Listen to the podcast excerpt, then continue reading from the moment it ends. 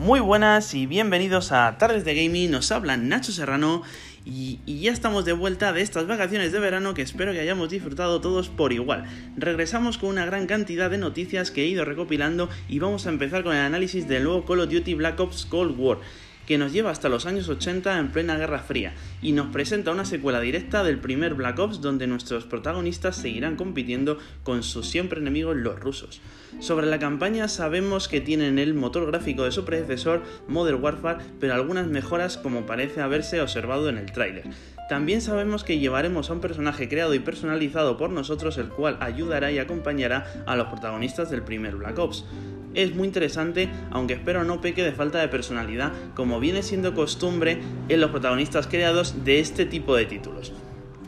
Y vamos con lo que todo el mundo espera, el multijugador, que nos trae una gran variedad de mapas ambientados en la época, vuelven las armas que a todos nos encantan de Black Ops y además nos trae nuevos modos de juego al más puro estilo Battlefield. Tenemos conquista grande 12 contra 12 con vehículos, mapas muy extensos, así como un modo escoltar a un jugador, que sería el VIP, y este iría armado únicamente con una pistola, lo que hace que sus compañeros de equipo le tengan que proteger mientras realiza un objetivo y se prepara para una extracción en helicóptero. La verdad, este nuevo Call of Duty pinta genial, me ha gustado mucho y veremos qué tal está.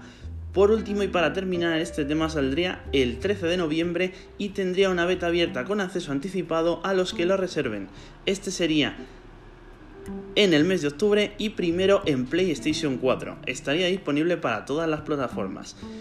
Continuamos ahora con el evento de Ubisoft que pese a que no esperábamos muchos de él, me ha sorprendido gratamente con un par de sorpresas muy agradables. Comenzamos con una nueva IP llamada Immortals que parece ser como un Assassin's Creed Odyssey, pero mucho más cartoon, con una temática de fantasía basada en la mitología griega y el cual tenemos poderes basados en los dioses del Olimpo. Lo que más me ha gustado de este juego es que parece ser muy cachondo, ya que leyendo los subtítulos desbordaban comentarios sarcásticos al más puro estilo Borderlands. Este saldría el 3 de diciembre. Continuamos con el anuncio de Prince of Persia Las Arenas del Tiempo Remake, que la verdad deja mucho que desear, ya que me da la impresión de que han metido un parche de texturas y a correr. Un juego bastante mediocre para los remakes que estamos acostumbrados a ver estos últimos años, como Spyro, Crash Bandicoot, etc. Seguimos ahora con el anuncio de otra nueva IP que se trata al parecer de un Battle Royale de deportes extremos estilo Fall Guys que nos propone niveles como bajar por una montaña en bicicleta con un montón de jugadores más y deduzco que habrá un cupo de gente para clasificarse o no sé, no enseñaron nada más que dos trailers muy breves, pero tiene muy buena pinta. Este sale el día 25 de febrero y estamos ansiosos por tener más información. Proseguimos con el anuncio muy bien recibido de Rainbow, Six Six que será mejorado y optimizado para la nueva generación a 4K y 120 frames. Además, si lo tienes comprado se te actualizará gratis a tu nueva consola. Nos ofrecieron otro tráiler más de Watch Dogs Legion con muy buena pinta y nos presentaron una misión exclusiva que le han hecho a un cantante famoso y que vais y que me vais a disculpar no conozca, pero la verdad es que la canción me parecía que estaba muy bien y la misión parecía estar muy interesante.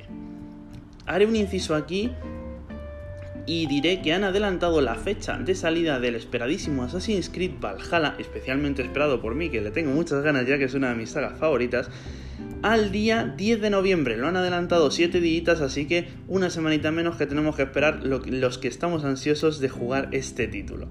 Y ya hemos destacado lo más importante del evento de Ubisoft y ahora terminamos con una sorpresa.